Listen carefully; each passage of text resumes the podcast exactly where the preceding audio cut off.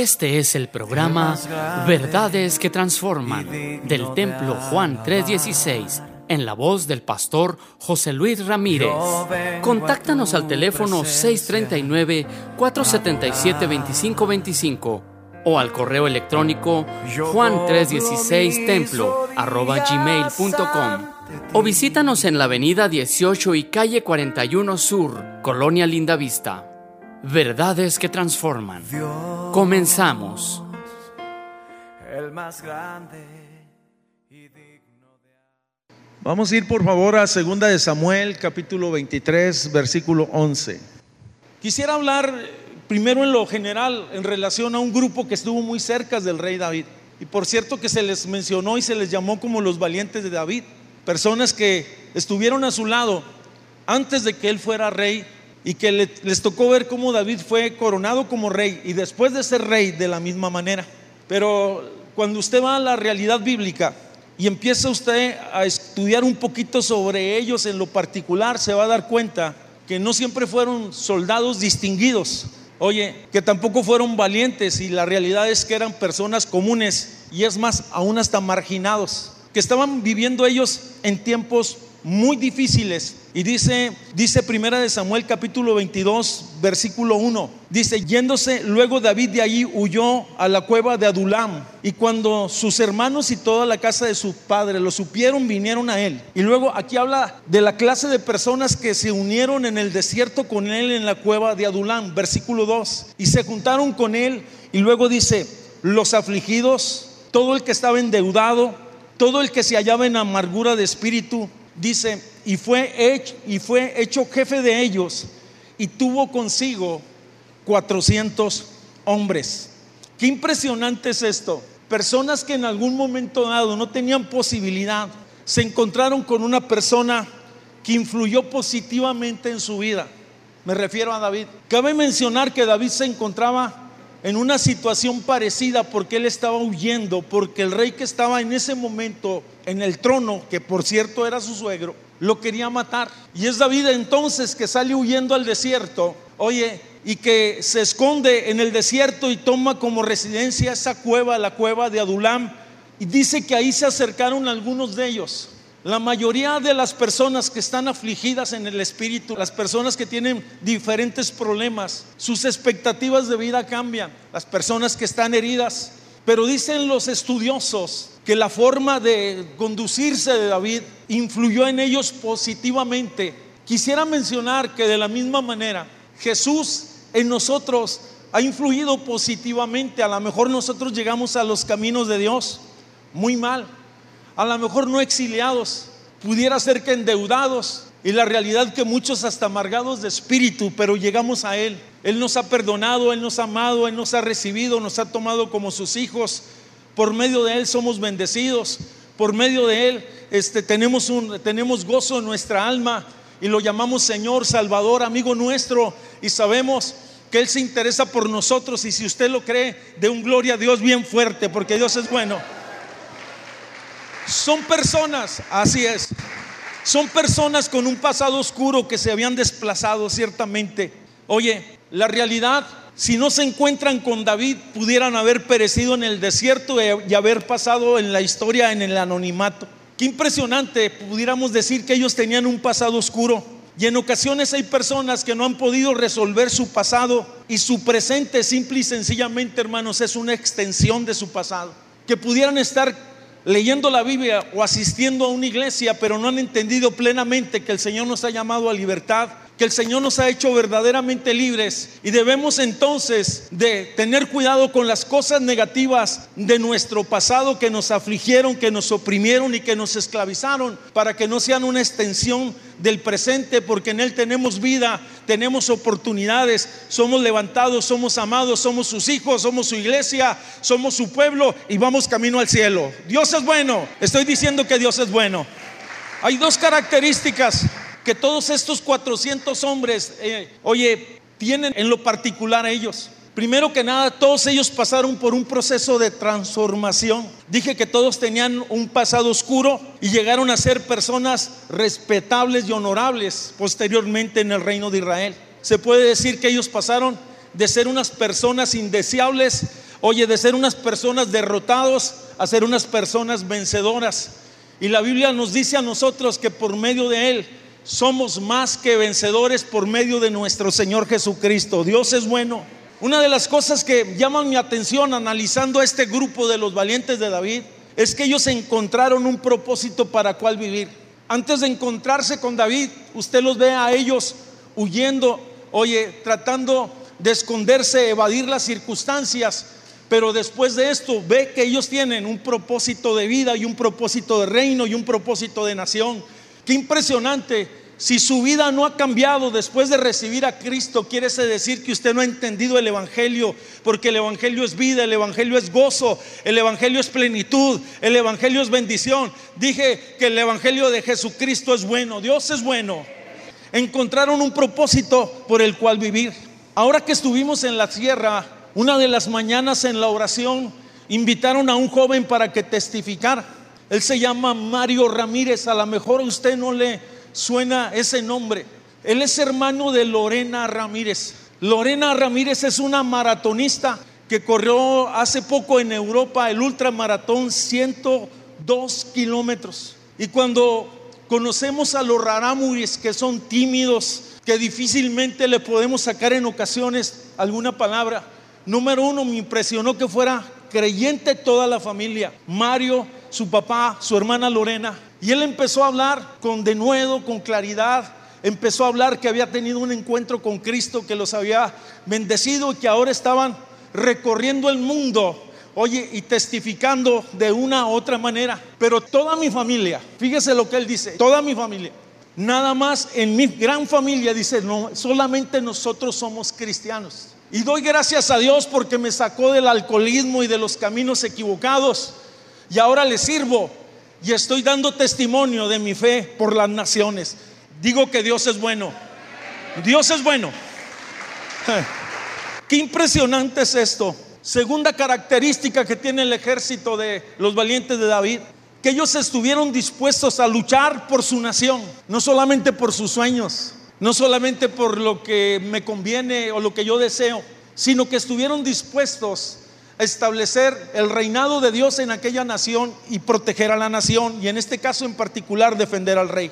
La realidad que ellos constantemente desde hace muchos años, me refiero a los judíos, han estado en una constante guerra contra sus vecinos, hoy contra los sirios, con un sector de los árabes, pero en aquellos tiempos pues la lucha era con los filisteos, los amorreos y otras, otros, otros grupos que estaban alrededor y que a través de los siglos han tratado de despojarlos y sacarlos de la tierra que Dios les dio. La realidad que Israel siempre ha estado constantemente, de una o de otra manera, pasando por esa serie de situaciones de guerras o guerrillas. Qué impresionante es esto. Quisiera entonces irme de lo general a lo particular y hablar un poquito sobre uno de esos valientes. Hablé de manera general sobre los valientes, los 400, pero llamó mi atención uno que se llama Sama, que significa Dios está ahí. La realidad, cuando nosotros eh, vemos las características y, no hay muchos, muchos datos o mucha información con él y solamente podemos deducir algunas cosas, algunas virtudes que pudieran a nosotros este día darnos luz. Y lo primero que yo encuentro en relación a Sama, ese es su nombre Sama, que Sama trabajaba y cuidaba su campo. Recuérdese que los judíos ellos habían salido de la tierra de Egipto como prisioneros, como esclavos. Llegaron a la tierra prometida y cuando llegaron a la tierra y la conquistaron, dice que entonces se dividieron la tierra prometida por tribus y por familias. Y a cada familia en lo particular se le asignaba un campo. Por lo tanto, Sama tenía derecho por su familia a participar de ese campo y de labrar ese campo. Hay una característica muy interesante en este hombre. Sama trabajaba y cuidaba su campo. Dos acciones importantes. Hace un momento leímos en el Génesis que cuando Dios puso a Adán en el huerto, le dio el huerto para que lo labrase y le dio el huerto para que lo cuidase. Sama había invertido tiempo, dinero y esfuerzo en ese campo. Ese era el medio de sustento familiar. Vamos, en el pensamiento judío está muy presente, mis hermanos, el hecho de saber y tener conciencia de que Dios les ha dado esa tierra. el guía turístico que nos tocó a nosotros en esa ocasión que mencioné, cuando empezamos a caminar por la tierra prometida o la tierra de Israel, alguien hizo una pregunta y él dijo con mucha claridad, Dios nos dio esta tierra, pero nosotros la hemos trabajado. Y lo hizo muy puntual. La realidad, hermanos, yo sé que la tierra de Israel está en una latitud que se puede sembrar todo lo que tú quieras y ahí se, ahí se cosecha. En un espacio no muy grande en Israel tú vas a encontrar que hay frutas, plátanos, aguacates, pero no muy lejos también hay dátiles, cosas que son del desierto y que se dan en esta región. Vuelvo a la expresión del guía. Dios nos dio la tierra, pero nosotros la estamos trabajando. La tierra de ellos es igual a la tierra de los beduinos. La tierra de ellos es igual a la tierra de los árabes. Yo sé que es la bendición de Jehová la que enriquece, pero es necesario que nosotros apliquemos nuestra mano y seamos diligentes en lo que Dios nos ha dado. Si eres maestro, si eres mecánico, si eres plomero, si eres trabajas obrero, oye, sé diligente, cuida tu trabajo, cuida tu negocio, sé diligente en esa área. Quisiera decir que Dios nos ha dado a todos dones y talentos, capacidades y aún hasta bienes, porque tal vez algunos de los que estamos aquí hemos tenido la bendición que hayamos recibido alguna herencia y eso ha sido como un medio de provisión.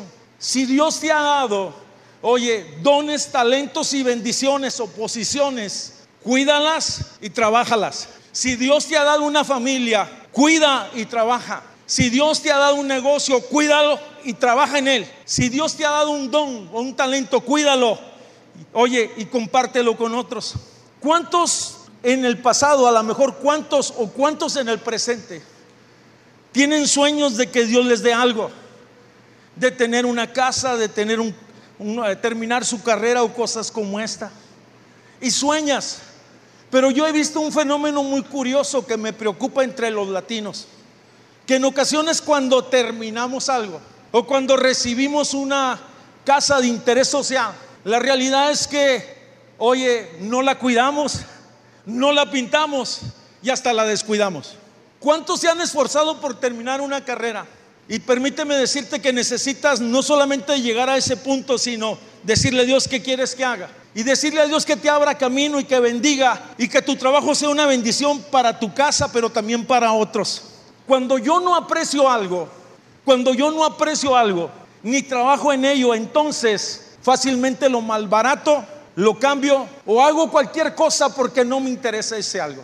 ¿Cuántos de nosotros hemos conocido personas que han recibido herencias y no apreciaron ni aquilataron lo que se les había dado. ¿Cuántos de nosotros hemos recibido algo en particular y que no lo hemos explotado como debiera de ser?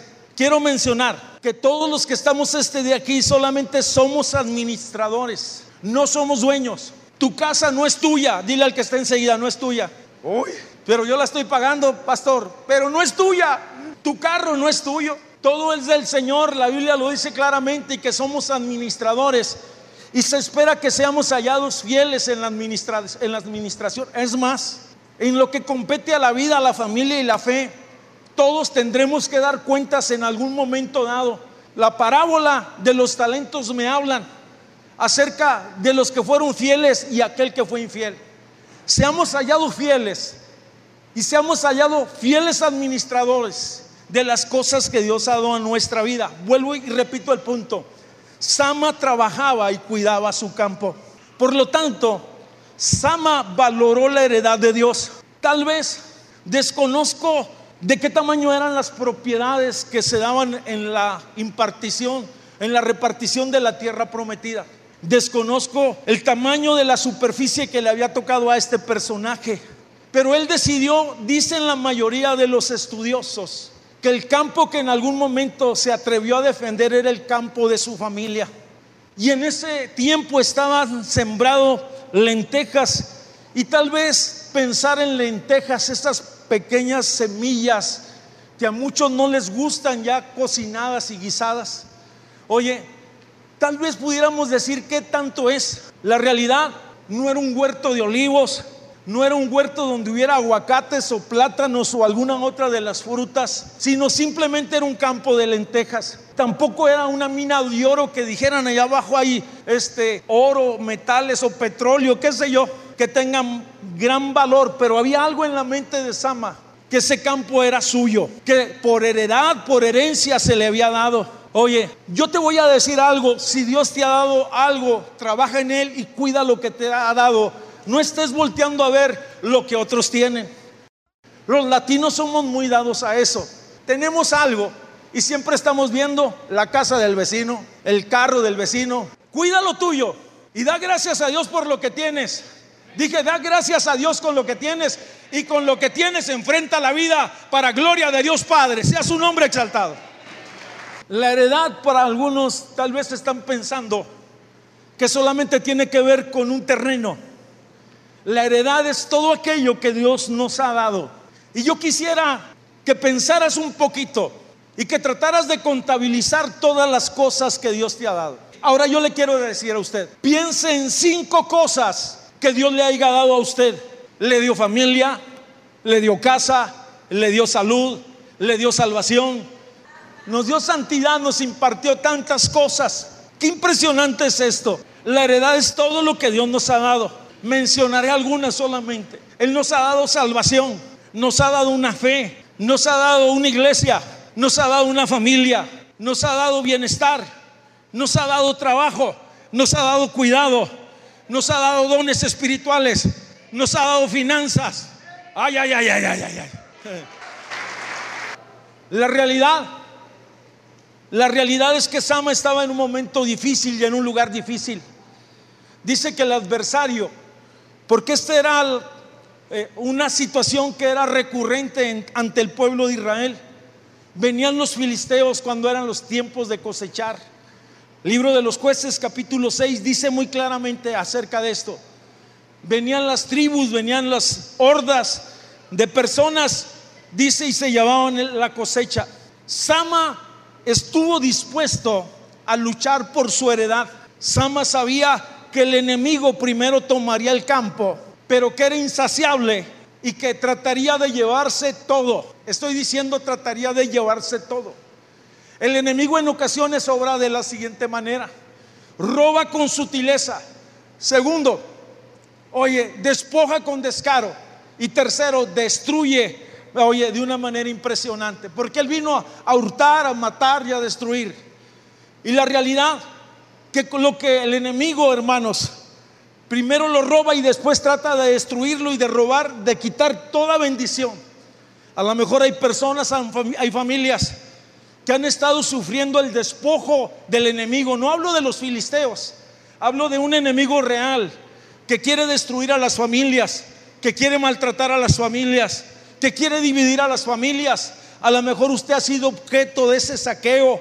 Oye, a lo mejor usted ha sido objeto de todas esas cosas, pues permítame decirle que si usted llega a Cristo y abre su corazón, Cristo es su escudo, Cristo es su defensa, Cristo es su retaguardia, Cristo es su techo, Cristo es su cobertura. Él pone cerco alrededor de los que le temen y los defiende, porque el ángel de Jehová acampa alrededor de los que le temen. Sea el nombre del Señor bendecido.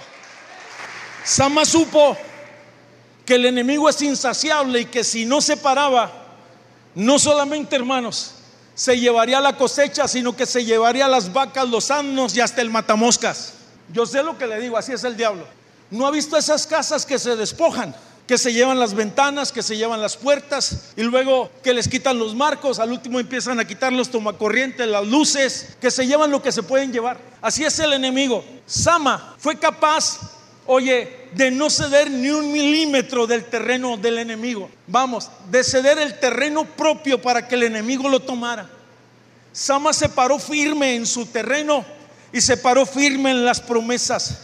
Sama no titubeó en defender con fuerza la heredad de Dios. Esta era la tierra de sus padres. Por lo tanto, hay que defender lo que es nuestro. Necesitamos defender la casa. Necesitamos cuidar a nuestros hijos. Necesitamos, oye, defender lo que Dios nos ha dado. Necesitamos cuidar las bendiciones de Dios. Hablo de bendiciones espirituales. Llama mi atención que dice el texto que todo el pueblo huyó. Todos salieron a esconderse. Sama se mantuvo. La cobardía de todos no influyó en Sama y no se dejó intimidar. Qué triste, mis hermanos, es que en la vida, y aún más siendo creyentes, seamos intimidados por las circunstancias. Y ni siquiera estoy hablando de enemigos de carne y hueso, ni, oye, simplemente estoy hablando de circunstancias que en ocasiones vienen contra nosotros. Sama estaba dispuesto a enfrentar aquel gran enemigo que era mayor en número y era mayor en armas. No se dice mucho de él, pero la realidad, él estuvo dispuesto a pararse firmes. Qué impresionante es esto. Estaban en la tierra prometida y estaban queriendo ser despojados. Sabemos que tenemos un enemigo que es sutil y que trabaja con engaño y quiere arrebatar todas las bendiciones. Yo te digo, no cedas un centímetro, párate firme, pelea por tu casa, pelea por tu familia, oye, en oración, en ayuno, creyendo a Dios, haciendo lo que es conveniente. Todos los que estamos aquí hemos tenido que enfrentar en algún momento dado situaciones difíciles en la vida. Y si vamos a enfrentar situaciones difíciles, hagámoslo valientemente y varonilmente. Vamos, como lo que estamos llamados a hacer. La Biblia dice que somos su ejército. La Biblia dice que Él es nuestro capitán. La Biblia dice que Él va delante de nosotros. Y cuando confrontamos ahora sí a nuestro enemigo espiritual, y las adversidades Él ha prometido estar con nosotros. Y si usted lo cree, dele un fuerte aplauso al Señor. Dile, Dios es bueno. No se dan detalles, pero de seguro cuando Sama se para en el campo de lentejas vio la polvadera de muchos. Muchos estaban huyendo, a lo mejor le dijo, voy a hablarle a aquel. Ninguno se detuvo. No se quejó porque se quedó solo. Se lo voy a repetir nuevamente. No se quejó porque se quedó solo. Oye, simplemente se paró firme. Su decisión fue rápida y acertada, aunque no tenía ayuda. La realidad, se paró en el campo dispuesto, oye, a pelear y pelear hasta el fin. Y creo que de esa firmeza debemos nosotros de aprender, porque no estamos llamados a ser titubeantes en la fe. No estamos llamados a ser personas que hoy queremos y mañana no. No estamos llamadas a ser personas, hermano, fluctuantes en la fe, que le sirvo y no le sirvo, que le adoro y no le adoro. Si va a servir a Dios, sírvale con ganas. Si va a adorar a Dios, sírvale con pasión. Si va a ofrendar a Dios, hágalo con amor, porque todo para Él debe de ser lo mejor. A Él sea la gloria, mis hermanos. Dios es bueno. Sama enfrentó esa batalla solo. La promesa dice, uno hará huir a mil ¿Y dos a cuántos? Yo creo que eran menos de mil, no sé cuántos eran, no se dice el número. Pero él enfrentó sola esa batalla.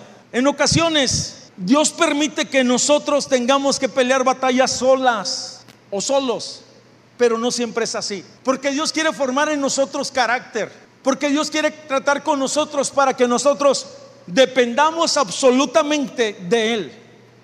No va a estar ahí ni tu amigo, ni tu esposo o tu esposa, ni tu jefe, ni nadie cuando estés enfrentando alguna batalla de la vida, dije alguna circunstancia difícil en la vida, pero hay uno que ha prometido estar contigo todos los días, que dijo, yo estaré contigo siempre, todos los días, hasta el fin, hasta que pases a mi presencia. Estoy diciendo que no estamos solos en el sentido espiritual. El Señor está conmigo, Él es mi fuerza, Él es mi roca, Él es mi escudo.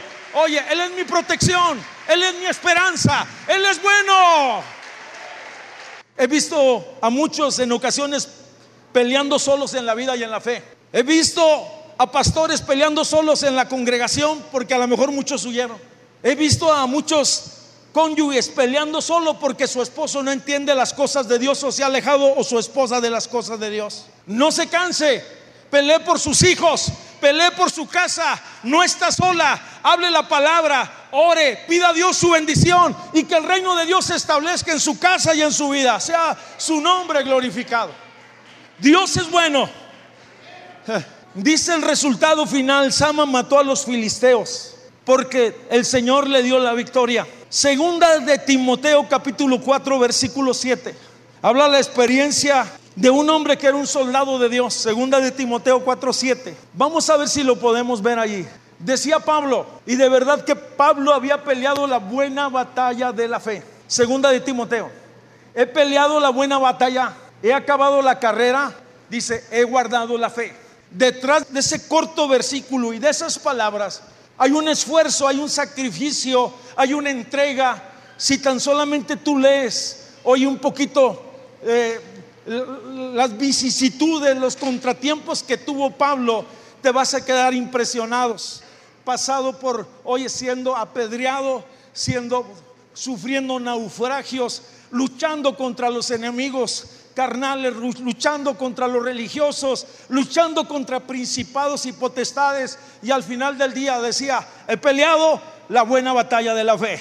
Tal vez tú estás en este momento en lo más recio de la batalla, luchando con temores, luchando contra tristeza, luchando contra las enfermedades. No te encuentran lo que hay en tu cuerpo, luchando con situaciones familiares que son tan difíciles, que nos hostigan tanto Oye, luchando ante injusticias de la vida, luchando aún hasta eh, ataques espirituales, porque parece que el infierno puso cerco contra ti, pero escucha, vamos, parece que el infierno se levantó contra tu vida, contra tu casa, pero escucha lo que dice el Salmo 27.3. Aunque un ejército acampe contra mí, no temerá mi corazón. Aunque contra mí se levante en guerra, dice el Señor, yo estaré confiado.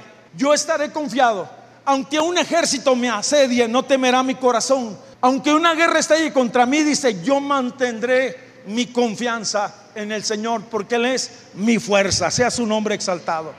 Hoy cada ciudad y cada familia necesita un Sama que esté dispuesto a hacer algo por su casa, por su pueblo, por su gente.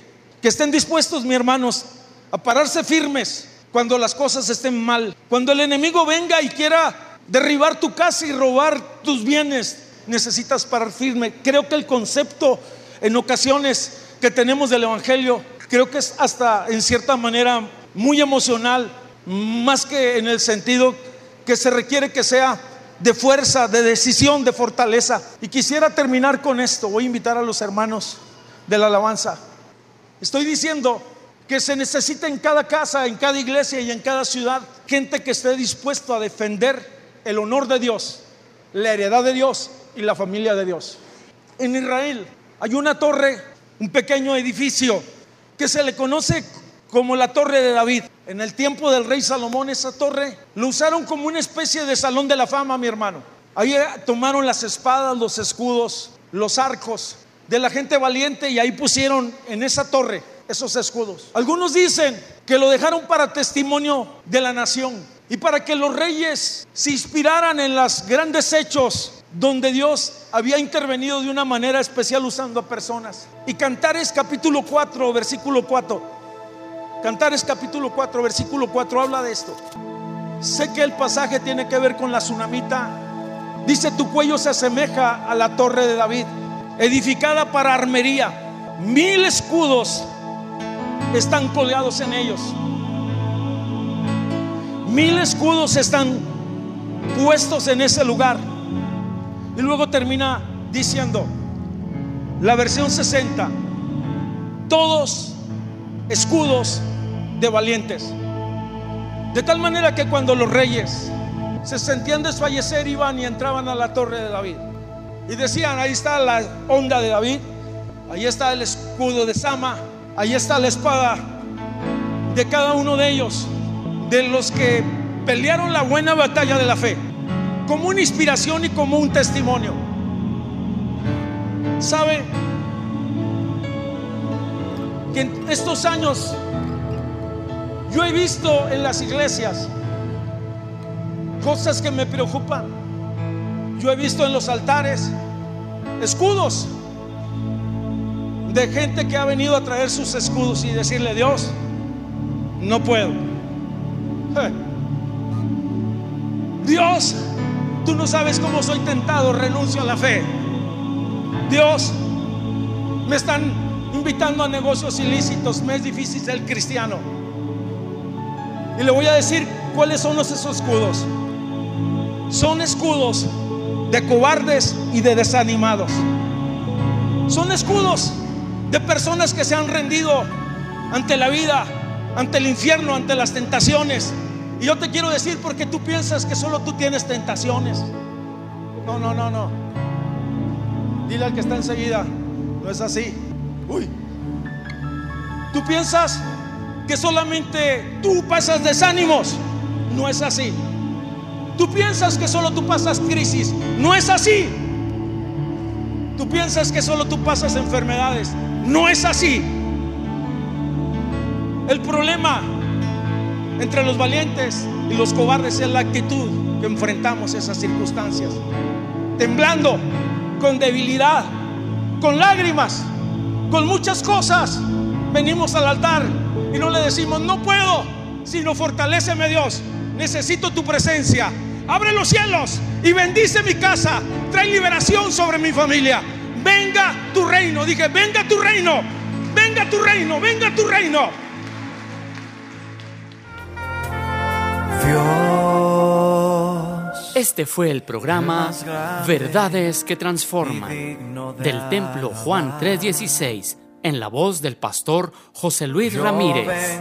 Contáctanos al teléfono presencia 639-477-2525 o al correo electrónico Yo doblo juan316templo mis arroba gmail.com rodillas ante ti. o visítanos en la avenida 18 y calle 41 Sur, Colonia Linda Vista.